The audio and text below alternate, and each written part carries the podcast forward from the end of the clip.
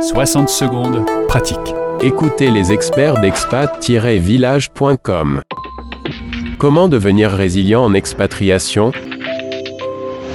Comment être résilient en expatriation? Tout un programme.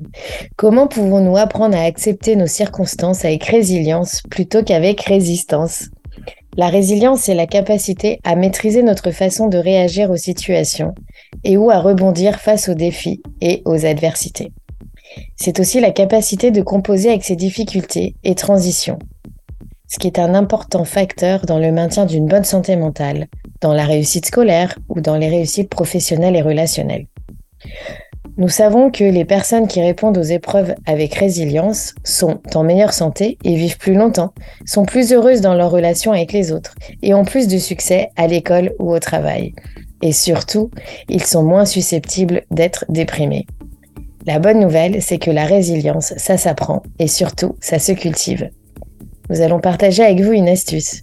Une situation est un fait neutre. Autrement dit, que s'est-il passé? C'est bien nous qui allons décider de comment on va réagir. L'idée est peut-être d'apprendre à regarder la situation sous différentes perspectives.